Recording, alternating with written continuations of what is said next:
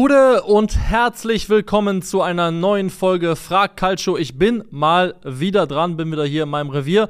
Boah, den Spruch habe ich eigentlich schon viel, viel, viel zu oft gebracht, aber ich habe auf jeden Fall äh, Bock drauf, während die anderen Jungs hoffentlich in Köln, während ich das aufzeichne, dafür sorgen, dass wir beim äh, zweiten Baller League Spieltag den ersten Sieg einfahren können, sitze ich hier, um mal wieder eure äh, wunderbaren Fragen zu beantworten, sowohl aus unserem YouTube Community Tab als auch vom Discord, wo ihr Fragen posten könnt, unter anderem, wenn ihr zum Beispiel Supporter bei Patreon oder Subs bei Twitch seid. Ähm, ja, viele tolle Fragen. Bevor ich anfange, äh, liken und Kanal abonnieren nicht vergessen. Wir haben das große Ziel 200k erreicht. Christoph Kröger hat seine Haare nach wie vor noch nicht blond gefärbt. Ich bin weiterhin dran. Ansonsten schulden wir euch natürlich auch noch ein 200k Special, aber die Geschichte ist hoffentlich noch nicht auserzählt. Also ähm, 250k ist so mein persönliches kleines Ziel für dieses Jahr, dass ich null abgesprochen habe mit den anderen Jungs. Äh, das schon mal vorweg. Ähm, von daher, wir freuen uns weiterhin über jeden, der unseren Kanal hier abonniert und starten jetzt rein mit der ersten Frage von Mick Munn 1999. Ähm, Moinsen. Mit den anstehenden Champions League Achtelfinals vor der Brust hätte ich gern mal eure Einschätzung zu folgenden Fragen. Wo liegt das größte Überraschungspotenzial? Wer wird die größte Enttäuschung? Wie weit kommen die verbliebenen deutschen Mannschaften? Liebe Grüße aus der Stadt mit dem Elefantenklo.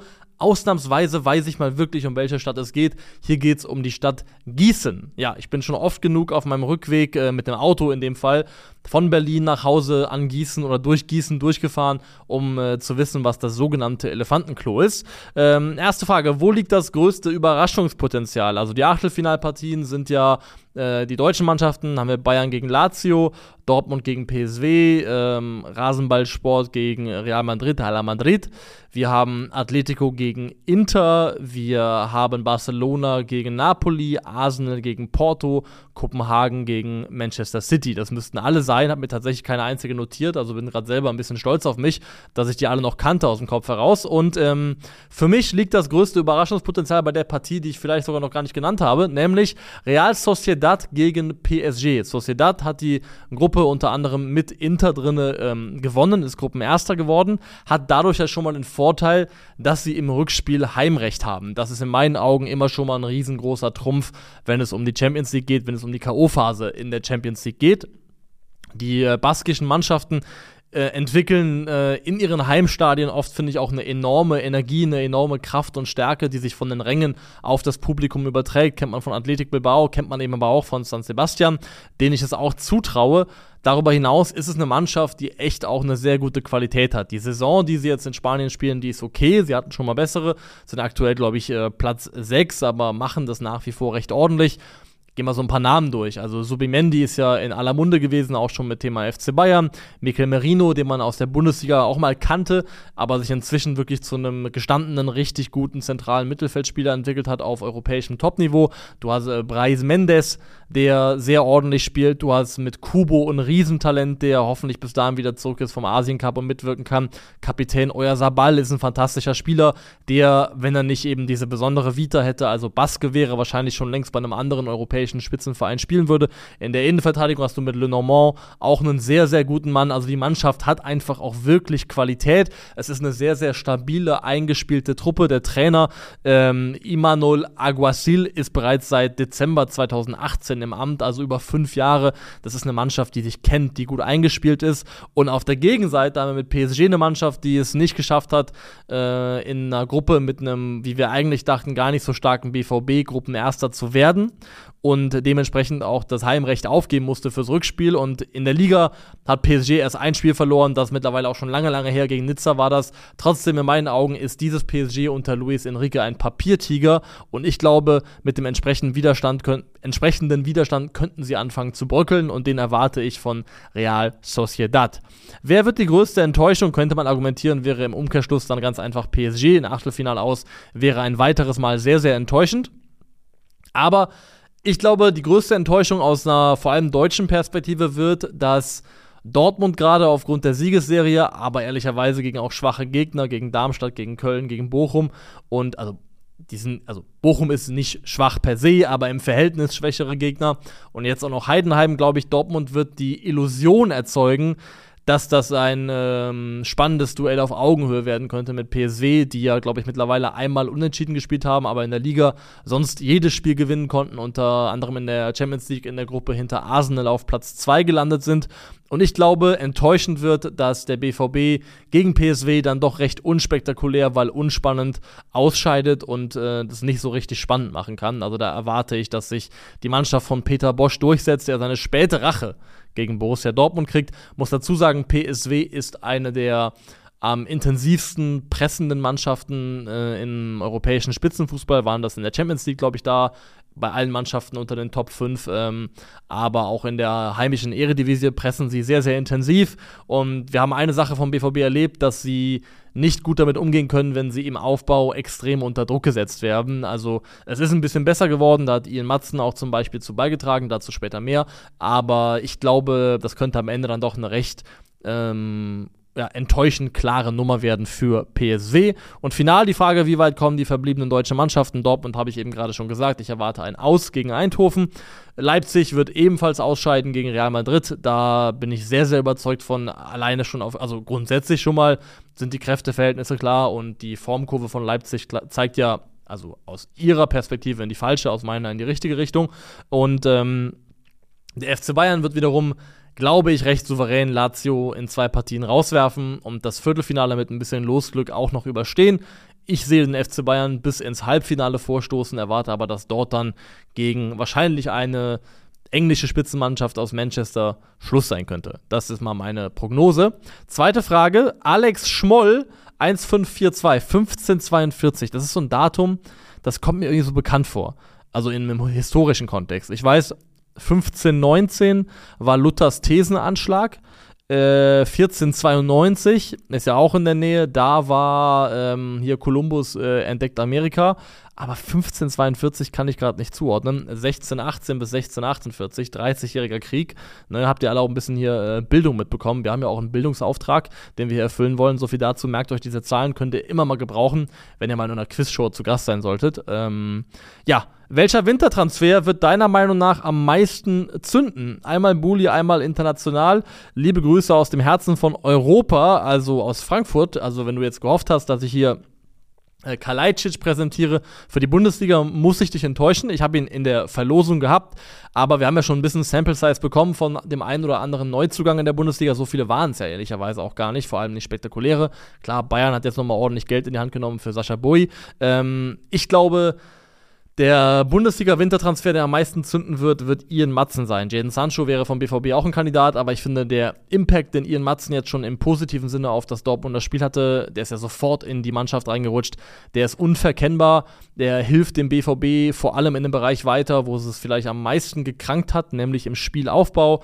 Ist ja jemand, der vor allem im zweiten Spiel sehr invers gespielt hat, quasi äh, mit die Doppelsechs im Zentrum gebildet hat, im Aufbau anspielbar gewesen ist und einfach jemand ist, der der die Qualität hat, den Ball kontrolliert und mit Plan aus der eigenen Hälfte ins Angriffsdrittel zu bringen. Das ist etwas, was dem BVB nicht immer so wahnsinnig leicht gefallen ist. Deswegen glaube ich, Ian Matzen wird der Bundesliga-Wintertransfer sein, der am meisten zündet. Auf internationaler Ebene habe ich mich unheimlich schwer getan, da eine Entscheidung zu treffen. Es gibt einige Transfers, die ich ähm, sehr, sehr gut finde. Zum Beispiel, jetzt ist mir der Name entfallen, der 19-jährige, glaube ich, Linksverteidiger, der bei den Boca Juniors spielt. So ein rothaariger Typ, der jetzt nach Brighton gewechselt ist. Super großes Talent, glaube ich, wieder ein sehr, sehr cleverer Transfer von Brighton, der in absehbarer Zeit in den nächsten Jahren wieder zu einem ordentlichen Return of Invest führen wird. Aber also es gibt einige von den Transfers, wo ich sagen würde, die sind gut, aber ich erwarte nicht, dass die zünden im Sinne von, dass die sofort da sind. Und hier lehne ich mich ein bisschen aus dem Fenster und sage, in seinem ersten Premier League-Spiel direkt einen Assist gehabt. Ich sage, Timo Werner wird richtig zünden. Ich glaube, er passt gut zum Verein Tottenham. Es ist irgendwie auch so ein Club, der sich ja auch so ein bisschen so sympathisch Underdog-mäßig generiert, nicht generiert. Und ähm, das passt eigentlich ganz gut, finde ich, zum äh, Persönlichkeitsvibe, den ich von Timo Werner so kriege. So ein kleiner lustiger Typ äh, irgendwie, der nicht immer ganz weiß, was gerade Sache ist. Ähm, gar nicht böse gemeint.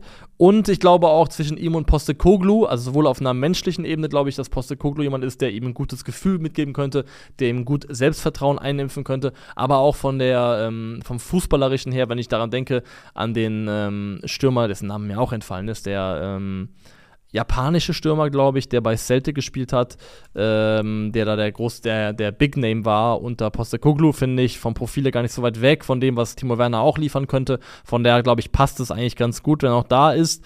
Ja, genau, ähm, Kyogo Furuhashi, den meinte ich. Ähm, kann ich mir vorstellen, dass Timo Werner gut funktioniert, um das mal zu konkretisieren. Ich erwarte von Timo Werner, dass er, hat ja jetzt schon einen Assist, hat er ja schon in der Premier League, dass er die Rückrunde beendet mit über 10 Torbeteiligungen und das finde ich ich, kann man dann schon auch durchaus als Zünden bezeichnen. So, weiter geht's. Wir bleiben in dem Fall in der Premier League und der User Fleischboden aus unserem Discord-Channel, guter Mann, ähm, fragt, äh, Darwin Nunez steht momentan in der laufenden Saison wettbewerbsübergreifend bei elf Toren und zehn Vorlagen. Das sind deutlich mehr Torbeteiligungen als so manch anderer hochgelobter Stürmer. Schreibt dazu Osimen 11, Isaac 14, Gabriel Jesus 11. Die Zahlen habe ich jetzt nicht nochmal extra überprüft, das glauben wir ihm einfach mal.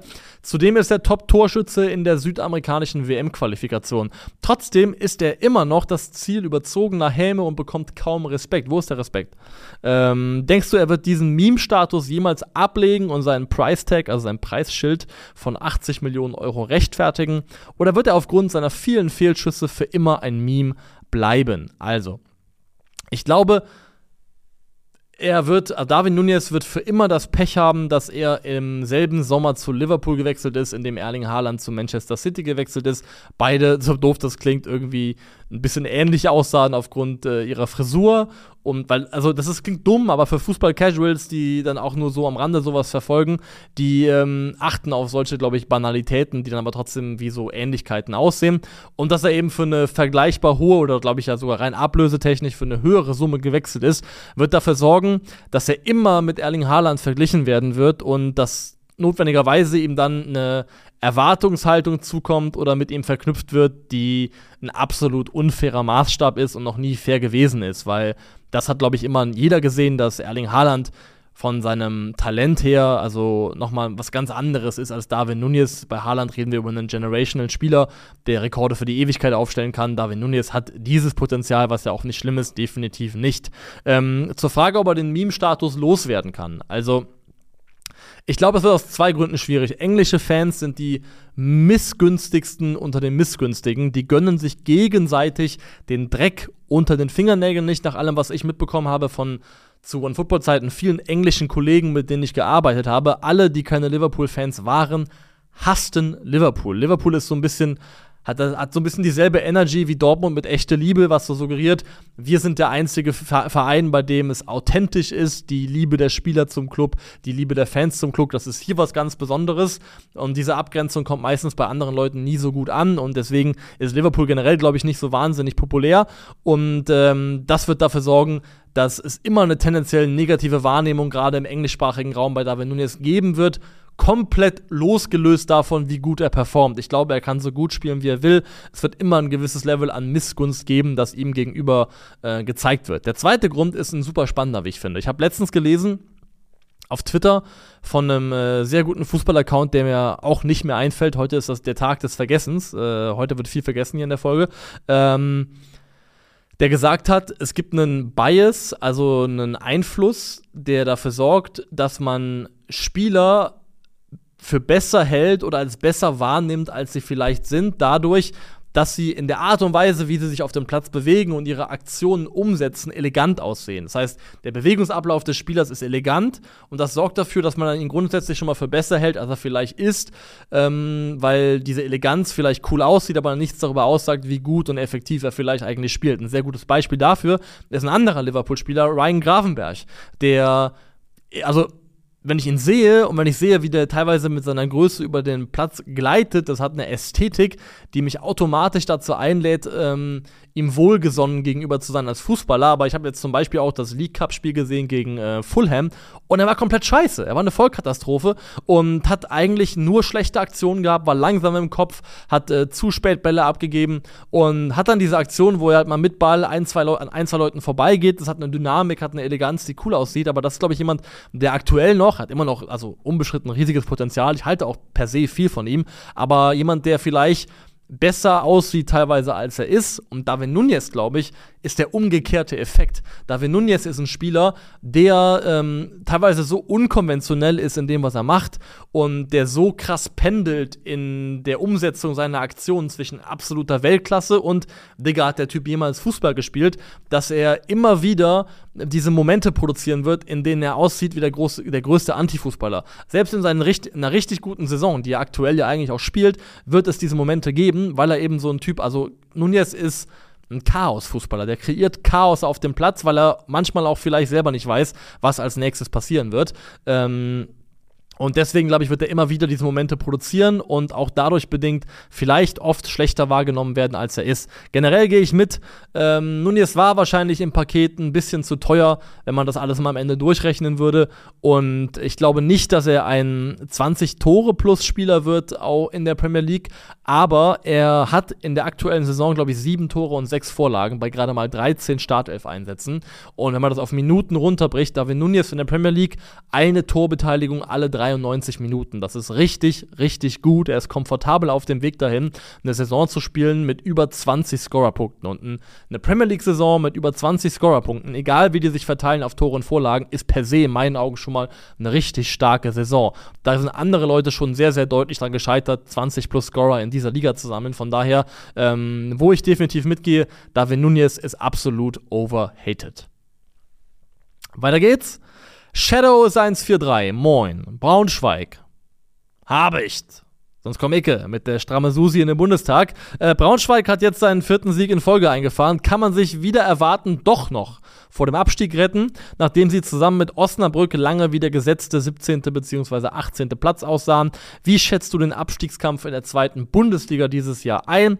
Rutscht Schalke nochmal richtig unten rein? Grüße aus der Löwenstadt. Ähm, also rutscht Schalke noch mal richtig unten rein. Ich weiß nicht, wo sie hinrutschen sollen. Sie sind richtig unten drin. Schalke steckt knietief mit dem Abstiegskampf und äh, muss richtig, richtig ähm, vor, also vorsichtig ist das falsche Wort, aber die müssen Acht geben. Also, und ich glaube, man darf auch als Fan durchaus ein bisschen Angst um Schalke 04 haben, denn das kann noch richtig, richtig eklig werden. Ich muss sagen, ich freue mich nicht darüber, dass Braunschweig jetzt da unten so dermaßen schnell rausgekrabbelt ist aus dem Abstiegskampf oder, nee, aus dem Abstiegskampf nicht, aber aus dem Keller, da wo Osnabrück immer noch ziemlich abgeschlagen und alleine sitzt und das wahrscheinlich auch bis Spieltag 34 tun wird, ähm, weil je mehr Lautern sukzessive unten reinrutschte, desto mehr habe ich natürlich gehofft, dass es diese zwei Teams geben wird, die da unten drinne bleiben und die mit abgeschlagen oder mit großem Abstand letzter sind und vorletzter, damit man zumindest schon mal weiß, im allerschlimmsten Fall geht es in die Relegation. Das gilt aktuell nicht mehr.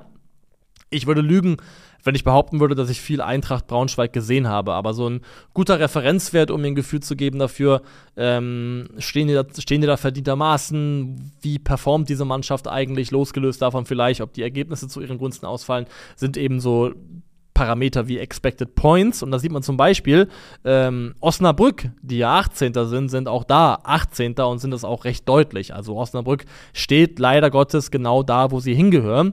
Äh, Braunschweig, die sich aktuell mit Hansa Rostock den, ähm, ja, den vorletzten Platz teilen, wenn man so will, stehen wiederum in der Expected Points Tabelle auf Platz 10, also deutlich weiter oben und ähm, unterperformen ihre Punkte aktuell, glaube ich, um knapp sechs Zähler. Das ist schon nicht so allzu wenig. Von daher, Braunschweig, ähm, die Ergebnisse aktuell gehen vielleicht eher in die Richtung, was sie über die ganze Saison hinweg bisher gezeigt haben. Stehen da zum Beispiel auch vor Schalke 04, die drunter stehen, aber hinter Lautern, die auf, äh, in dem Bereich auf Platz 18, da kannst du 8, nicht 18, sind kannst du dir am Ende nichts von kaufen, wenn du in diesem Statistikspiel irgendwie besser dastehst. Am Ende geht es eben um die tatsächlich geholten Punkte, aber gibt dir halt einen Indikator dafür, dass Braunschweig vielleicht nicht so schlecht ist, wie sie immer noch tabellarisch dastehen. Und sie haben ja am kommenden Spieltag ähm, eine richtig große Chance. Sie spielen auf Schalke und in meinen Augen herrscht auf Schalke die blanke Angst. Da ist Panikmodus. Der Transfer von dem Rechtsverteidiger aus Metz hat sich jetzt wohl auch zerschlagen. Wieder kommen keine Leute, obwohl der Kader offensichtlich eigentlich nicht gut genug ist, nicht ausgewogen genug ist. Ähm, da ist richtig schlechte Stimmung und wie gesagt eine richtig große Angst da. Wenn Braunschweig absteigt, ist das scheiße und bitter. Aber das ist eine Mannschaft, die von der Zusammenstellung her und von der Erwartungsmanagement her weiß, dass es passieren kann und für die das dann kein Untergang ist, wenn sie sich in der dritten Liga sportlich neu sortieren müssen. Wenn Schalke vielleicht absteigt, fliegt eventuell der komplette Club auseinander. Das heißt, die Fallhöhe, mit der Schalke 04 operiert, ist eine ganz andere als Braunschweig und ich glaube, das könnte im Abstiegskampf noch ein richtig großer Faktor werden. Generell würde ich aber sagen, man macht einen Fehler, wenn man sich nur noch auf äh, Lautern, Schalke, Braunschweig, Rostock beschränkt, denn in meinen Augen geht Abstiegskampf mindestens mal bis Platz 10. Da steht Hertha mit 26 Punkten, das sind 6 Punkte Vorsprung auf äh, Platz 16 respektive 17 und auch die können schnell eingeholt werden. Von daher, also Wiesbaden, Elversberg, Magdeburg, die sollten sich auch nicht zu sicher sein. Ich glaube, der Zweitliga-Abstiegskampf wird im Gegensatz vielleicht zum Bundesliga-Abstiegskampf richtig krasser Nervenkitzel, der einige Mannschaften noch ähm, auf eine richtige Zerreißprobe stellen wird. Ähm, aber erstmal muss man sagen, richtig krasser Kraftakt, den äh, Braunschweig da hingelegt hat. Also Respekt schon mal bis hierhin dafür.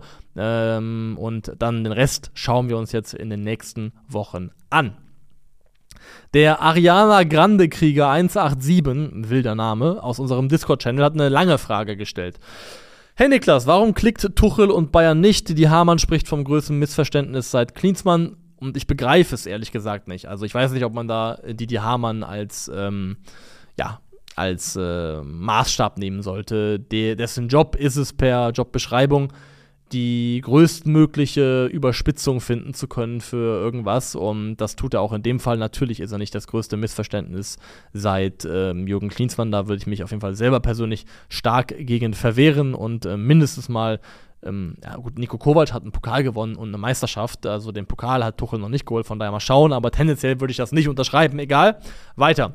Also du verstehst es nicht. Ariana Grande Krieger, deutscher Toptrainer, bei, der bei Dortmund, Paris und Chelsea erfolgreich war und nun den logischen Schritt zu Bayern gemacht hat. Und die Saison läuft punktetechnisch auch mehr als ordentlich. Stimmt tatsächlich. Also immer noch auf Kurs 80 Punkte plus. Ähm, wenn Leverkusen nicht wäre auf dem Level, dann äh, würden wir wieder von einer Bayern-Saison reden, wo die ähm, entspannt und ohne echte Konkurrenz Richtung Titel marschieren. Aber tun sie eben aktuell nicht. Aber weder die Fans noch die Medien und manchmal hat man das Gefühl, nicht mal die Spieler sind wirklich überzeugt von ihm, beziehungsweise man hat nicht das Gefühl, dass eine Bindung zwischen Verein und Trainer existiert. Er flirtet letztens mit der spanischen Liga, alles irgendwie ein bisschen komisch. Also zu der Situation, er hat irgendwie bei so einem Fantreffen oder sowas gesagt, ähm, ob er sich nochmal vorstellen könnte, im Ausland zu arbeiten.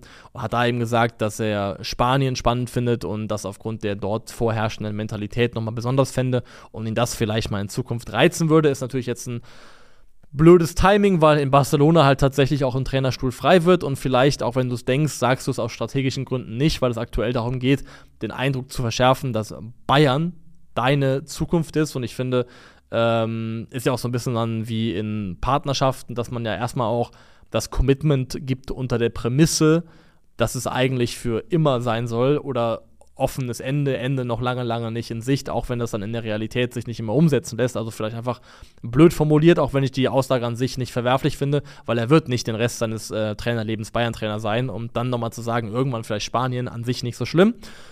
Und man würde sich null wundern, schreibt jetzt hier der Ariana Grande Krieger 187, wenn die Zusammenarbeit nach der Saison endet. Siehst du da Gründe für dieses kalte Verhältnis Tuchel und Bayern oder ist es irgendwie auch für dich schwer zu verstehen? Grüße aus der Stadt, in der eine Assel sitzt, nämlich Kassel. Ähm, zu Tuchel und dass es irgendwie nicht richtig geklickt hat zwischen ihm und der Mannschaft und auch die Außenwirkung, medialer Eindruck. Ähm, dazu eine Sache. Ich glaube, bei ihm greift so ein bisschen das Phänomen dass wenn man in ein altes Umfeld zurückkehrt, auch als Person ein Stück weit in alte Muster zurückfällt. Ähm, ich kenne das von mir selber aus der Schulzeit. Also ich muss sagen, ich war so von der ähm, achten Klasse aufwärts, würde ich sagen, so bis in die Oberstufe rein, also ähm, bis so, zumindest so bis zehnte Klasse. Ich würde sagen, achte bis zehnte Klasse war die Phase, wo ich am wenigsten für Schule gemacht habe und auch, ähm, wie ich finde, also heute würde ich ein bisschen milde mit mir selbst walten lassen, weil ich ja auch noch Kind war de facto. Aber trotzdem sagt, da war ich wahrscheinlich das größtmögliche Arschloch, das ich in meinem bisherigen Leben gewesen bin. Und ich hatte damit teilweise auch gehadert mit meinen Leistungen in der Schule und auch mit meiner Persönlichkeit, die ich doch gezeigt habe. Aber es ist immer so, ich habe mir dann teilweise in Sommerferien, wo du ja so eine Art Tabula Rasa hast, sechs Wochen Pause, sau oft vorgenommen, das machst du alles anders im nächsten Jahr. Du fängst wieder an, dich anzustrengen, in Schule was zu investieren, du willst dich anders verhalten, bla bla bla bla bla. Und dann kommst du am ersten Schultag wieder, du kommst zurück in dein Freundesumfeld Und ehe du dich versiehst, rutschst du komplett wieder rein in diese Muster zurück. Und ich merke das auch heute noch, wenn ich Leute wieder treffe aus meiner Schulzeit, dass dann teilweise, auch wenn es nur ganz klein ist, so Dynamiken aufkeimen, die es damals schon gegeben hat. Und das übertrage ich jetzt auf Bayern insofern, Thomas Tuchel hatte Zeit seines Lebens oder Trainerlebens in Deutschland, ob das in Mainz gewesen ist, ähm, wo er sich damals schon mit der Bildzeitung angelegt hat und bis heute ja auch noch im Clinch lebt, ähm, oder in Dortmund gewesen, wo er gesessen hat auf PKs mit einem Zettel, wo er die Menge an Fouls aufgeschrieben hatte, etc. Thomas Tuchel hat mit den deutschen Medien immer ein schwieriges Verhältnis gehabt, vor allem mit der ähm, Print-Boulevardpresse als auch mit der Fernseh-Boulevardpresse. Da würde ich jetzt mal sagen, einmal ähm, Bild und einmal eben Sky immer schon ein schwieriges Verhältnis gewesen. Und ich glaube, das wirkt sich darauf aus, auf, auch darauf aus, wie er selber auftritt und dann den Eindruck, den man von ihm gewinnt. Weil ich fand, Tuchel, Tuchel war äh, im Ausland und vor allem in England bei Chelsea von ganzen Vibe her wirkte der viel nahbarer, viel entspannter, als Persönlichkeit viel angenehmer. Und ich glaube echt, dass es so ein Nebeneffekt davon ist, dass er hier wieder in Deutschland ist, wo er dieses unterkühlte Verhältnis zur deutschen Medienlandschaft pflegt. Ähm, das spielt er in meinen Augen auf jeden Fall mit rein. Ähm, darüber hinaus würde ich aber sagen, eine äh, Liebesheirat ist Bayern und Tuchel in meinen Augen sowieso nie gewesen. Also, was da in meinen Augen passiert ist, beim Bayern hat man irgendwann gesagt, äh, Nagelsmann, wir sind uns nicht ganz sicher da brauchen wir jetzt eine Alternative für. Und dann hat der, Best, dann hat der beste deutsche Verein sehr pragmatisch zum damaligen Zeitpunkt einfach den bestmöglichen verfügbaren deutschen Trainer geholt. Nicht mehr und nicht weniger. Ähm, deswegen so nach einer Liebesheirat hat sich Tuchel und Bayern in meinen Augen sowieso nie angefühlt. Ähm, bei allem, was du hier fragst und was auch berechtigt ist, und man kann da auch über Tuchel sprechen, was ich noch anfügen möchte, zum Thema mh, unterschiedlicher Eindruck, je nachdem, wo er auftritt. Ich finde zum Beispiel, wenn du Field-Interviews von ihm siehst, auch jetzt in der aktuellen Saison, die er mit ähm, ESPN, ESPN führt oder mit ähm, englischsprachigen Medien, gibt es so einen Journalisten, der heißt Archie irgendwas, der Nachname fällt mir nicht mehr ein. Da ist der auch total anders. Da ist der locker, da ist der entspannt, der versteht sich gut mit den Leuten, der macht Jokes, äh, sogenannte Witze auch. Ähm, also da finde ich schon, merkt man einfach, dass das irgendwas hier ist in Deutschland ist. Kann mir vorstellen, wenn er dann auch wieder gehen sollte irgendwann, dass da auch wieder ein anderer Thomas Tuchel zum Vorschein kommt. Aber final möchte ich sagen, hier Thema Mannschaft glaubt nicht an ihn und nicht so wirklich geklickt, passt nicht zwischen Trainer und Bayern. Meine Gegenfrage ist, wann hat es zum letzten Mal zwischen Bayern und einem Trainer richtig geklickt? Nach Guardiola gab es Ancelotti, Nico Kovac, Hansi Flick, Julian Nagelsmann und jetzt Thomas Tuchel. Fünf Trainer, von denen ich nur sagen würde, Hansi Flick ist der einzige, bei dem es zwischen Mannschaft und Trainer geklickt hat. Und ich glaube, er hat es sehr leicht gehabt, weil der einfach nur korrekt sein musste, nachdem die ähm, nach anderthalb Jahren Kovac alle von ihrem Ex-Trainer abgefuckt gewesen sind.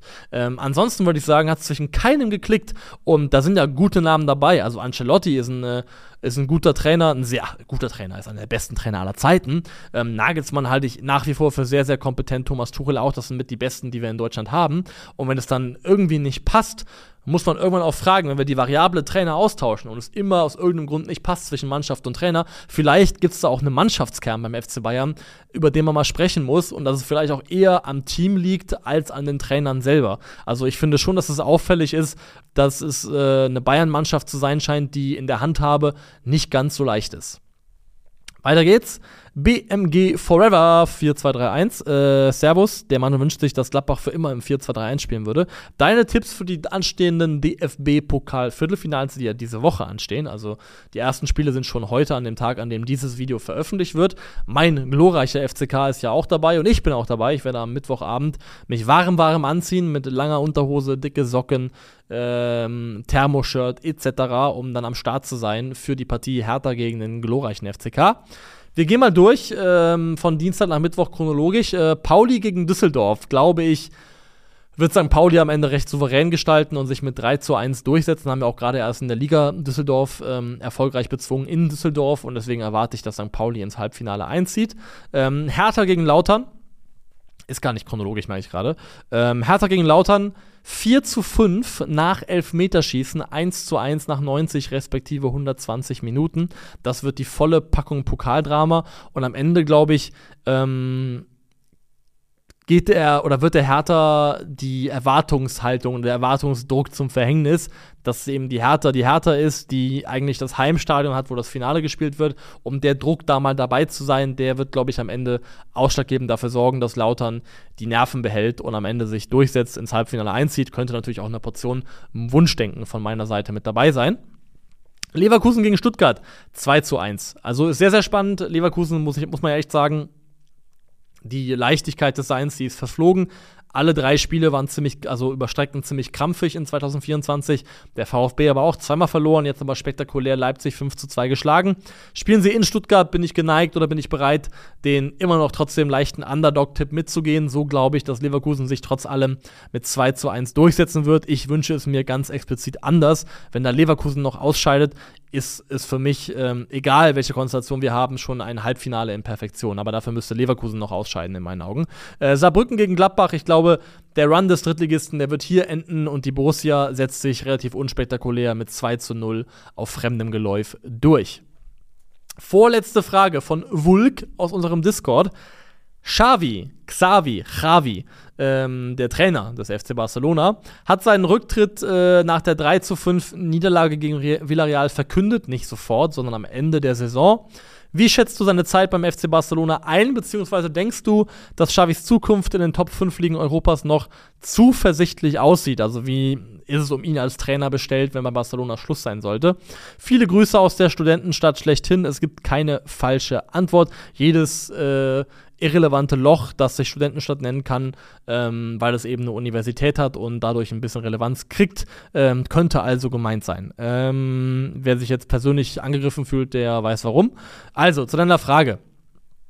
Gucken wir auf die aktuelle Saison. Barcelona hat jetzt verloren, 3 zu 5 gegen Villarreal. Die stehen in der Liga auf Platz 4, haben schon ordentlich Rückstand, glaube ich, auf äh, Girona an der Spitze, haben aber allerdings, glaube ich, noch ein Spiel weniger gemacht, stand jetzt. Aber Testegen, Gavi und Balde sind aktuell alle verletzt. Der Mann, der da Testegen vertritt, glaube ich, kassiert im Schnitt ähm, doppelt so viele Gegentore pro Partie, wie das Testegen getan hat, ist definitiv kein adäquater Ersatz, auch nicht mit Ball am Fuß.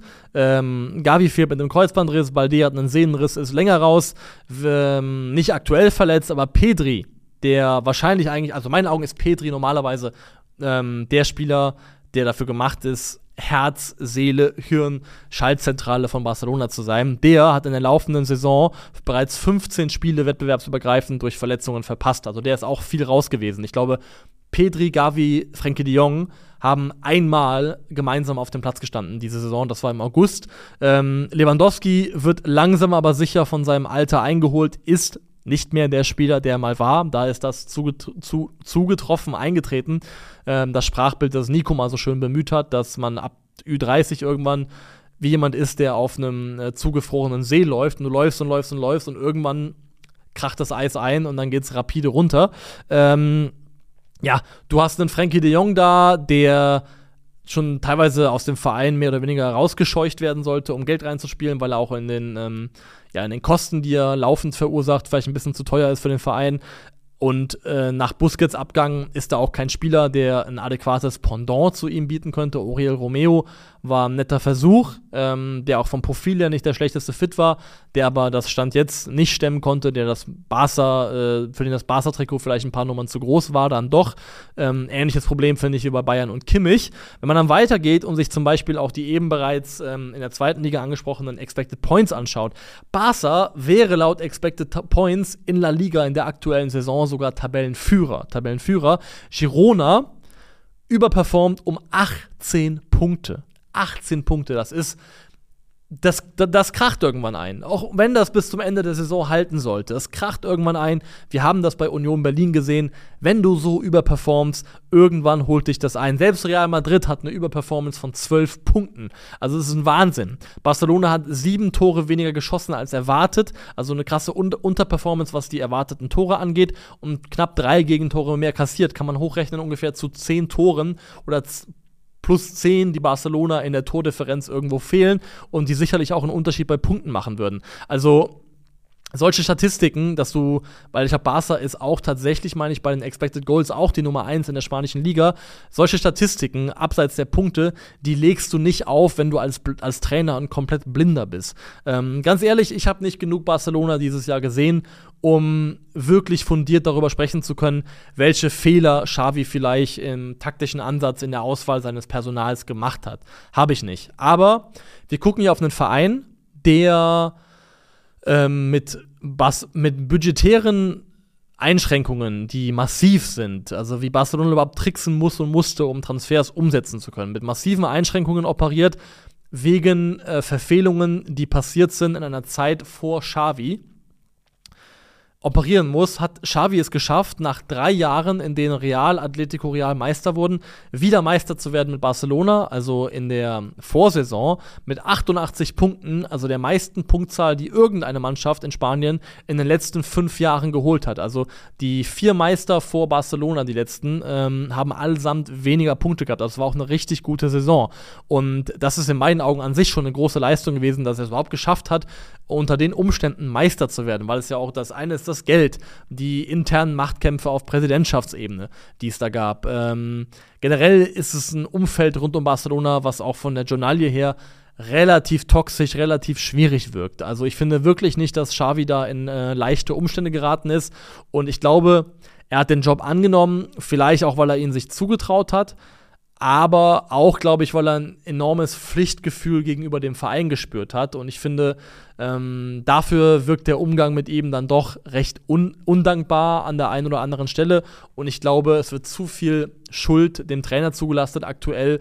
Und ähm, der Verein krankt in meinen Augen ganz klar an einer chronisch viel zu hohen Erwartungshaltung. Die Erwartungshaltung, die Barcelona immer noch hat, die Barcelona-Fans immer noch haben, die ist weltfremd. Sie sind aktuell nicht in der Lage, mit den ganz großen Clubs auf europäischer Ebene mitzuhalten. Ähm, da ist ganz, ganz viel Konsolidierungsarbeit zu machen. Da ist ganz, ganz viel, was noch geschafft werden muss, damit dieses Team wieder zu den absoluten äh, Spitzenteams gehört. Und ich glaube, diese Idee davon, also Petri, Gavi, das sind tolle Spieler. Petri ist ja auch kein La Masia-Produkt, muss man fairerweise dazu sagen. Aber die Idee, dass jetzt ähm, Xavi, weil er ja auch ein Ex-Spieler ist, der quasi, also hatte eine Station dazwischen, aber nicht im europäischen Spitzenfußball, der trainertechnisch von 0 auf 100 geht, ehemals Mittelfeldmaestro, dass der quasi jetzt eine Art neu aufgelegter Pep Guardiola wird. Und äh, das ist einfach unrealistisch. Vor allem einfach auch, weil neben der Trainerfrage, ob er, also den Anspruch zu haben, dass er so gut sein muss wie Pep, ist eh schon bescheuert. Und das andere ist, ähm, dir fällt nicht einfach mal so wieder so eine Generation in den Schoß, wie es Anfang der 2000er, Mitte der 2000er passiert ist mit der Barca-Generation um Iniesta, Puyol, Xavi, Busquets und Messi. Das passiert nicht einfach so. Das muss jeder verstehen. Das war eine goldene Generation, die so alle paar Jahrzehnte mal kommt, wenn es hochkommt. Das wird so schnell nicht mehr passieren. Und ich glaube, wer als Barca-Fan denkt, Xavi geht im Sommer und egal wen die holen, ob es jetzt Jürgen Klopp ist, den sie nicht kriegen werden, weil er hoffentlich Pause macht, ob es ein Thomas Tuchel ist, wer auch immer, wer glaubt, dass irgendein Zauberer kommen kann und magisch dafür sorgt, dass Barcelona von heute auf morgen wieder ein europäisches Spitzenteam ist, der hat sich geschnitten. Ich glaube, das ist ein langer Weg zurück und ähm, diese Erkenntnis muss langsam aber sicher mal beim Club und beim Umfeld des Vereins ankommen. So viel dazu. Was äh, Xavis persönlichen Laufweg angeht oder Werdegang angeht, bin gespannt dann, ob er nach Barca dann, also ich stelle mir es so schwer vor, ihn bei einem anderen spanischen Club zu sehen, außer Barcelona. Bin wirklich gespannt darauf, aber ich glaube, Xavi ist immer noch ein verhältnismäßig junger Trainer, hat noch nicht die allermeiste Erfahrung, ist da wirklich von seiner Station aus Katar zu Barcelona direkt auf einen der schwersten Posten überhaupt im Weltfußball gegangen, hat sicherlich auch Lehrgeld bezahlt. Ich glaube immer noch, dass Xavi das Potenzial hat, ein Trainer zu werden, der eine sehr, sehr erfolgreiche Karriere hinlegt. Und ich finde nicht, dass wenn er im Sommer geht, sich in irgendeiner Form schämen muss. Er ist einmal Meister geworden und hat das alles in allem, wie ich finde, unter den Umständen ordentlich bis gut gemacht. Äh, letzte Frage. Ich hoffe auch, ich habe es bis hierhin ordentlich und gut gemacht. Dusty Dude 4617, bisschen off-topic, aber schon auch Calcio Berlin-Bezug. Servus Jungs. Wie steht es um die Umbauten bei euch im Studio? Wird das was mit dem Podcastraum? Wie beeinträchtigt euch die Baustelle beim Arbeiten aufnehmen? Und könnt ihr uns ein kleines Update zur Roomtour liefern? Liebe Grüße aus der Nachbarschaft von Uli Hoeneß, also äh, vom äh, Tegernsee, würde ich mal mutmaßen. Da wohnst du ja schön und gut da. Ähm, die Umbauarbeiten sehen gut aus. Wir haben tatsächlich ähm, an dem Tag, an dem dieses Video erscheint, nochmal einen ähm, Arbeitstermin, dann kommen die Leute, die das für uns machen, also nicht umsonst, die machen das, weil wir sie dafür bezahlen, ähm, kommen nochmal her, machen dann nochmal ein bisschen Feinschliff, wir müssen nochmal ein bisschen ein zusätzliches Soundpaneele aufhängen, man findet dann schnell raus, okay, das reicht, das reicht noch nicht, die Soundqualität ist noch nicht gut genug, hier ist noch ein bisschen zu viel Hall im Raum, das ist aktuell definitiv der Fall, aber rein optisch, glaube ich, kann man jetzt schon sagen, wir sind alle total happy damit, wir finden den Raum richtig schön, ich finde, er hat richtig gutes Potenzial, vor allem glaube ich, wird er dem gerecht, was wir darin vorhaben. Also ich freue mich unheimlich auf dieses neue Projekt und ich finde, der Raum ähm, wird genau das, was wir uns wünschen. Er beeinträchtigt uns arbeitstechnisch in den Aufnahmen eigentlich null, weil man muss sich das so vorstellen, da wo ich gerade sitze hier, das quasi ein Durchgangsraum ist, der zu dem Podcastraum dort hinten, dort hinten führt. Und ähm, wenn da, also wir können natürlich nicht hier aufnehmen, während da gearbeitet wird, aber abseits davon ist es für uns null Beeinträchtigung, weil dieser Raum eigentlich auch vorher ja brach lag eigentlich. Von daher ist es gar kein Thema. Ähm, Roomtour wird dann auch irgendwann folgen. Ich glaube, wir machen ja mehr mit den Leuten hier. Im Flur wird noch, passiert noch was, vorne passiert noch was, da werden Lampen aufgehangen. Ähm, wir haben noch ein bisschen Gerümpels rumstehen. Wenn der Raum hinten fertig ist, wenn die mit ihren Arbeiten durch sind und wir einmal richtig aufgeräumt haben, dann glaube ich, können wir eine coole Roomtour filmen und euch mal zeigen, wie das hier eigentlich aussieht, wo wir hier hausieren. Ähm, aktuell ist das so, ähm, wo ich sagen würde, wie ich manchmal mache mit meinen Freunden, wo ich sage, ja, wir können uns gerne treffen, aber nicht bei mir, weil meine, Wohnung, meine Wohnung ist aktuell nicht in einem vorzeigbaren Zustand. Das würde ich sagen, gilt in kleinerem Maße auch aktuell noch für unser Studio. Für dieses, äh, für dieses Frag Calcio gilt, das war es. Vielen Dank fürs Zuschauen, ähm, fürs Zuhören vielleicht auch im Podcast. Ähm, ich fand's cool. Ich finde, war eine gute Energie drin, die ich selber so gespürt habe. Der Vibe bei mir war gut. Ich hoffe bei euch auch. Ähm, bis zum nächsten Mal. Wir sehen uns diese Woche noch ein paar Mal wieder. Macht's gut. Auf Wiedersehen.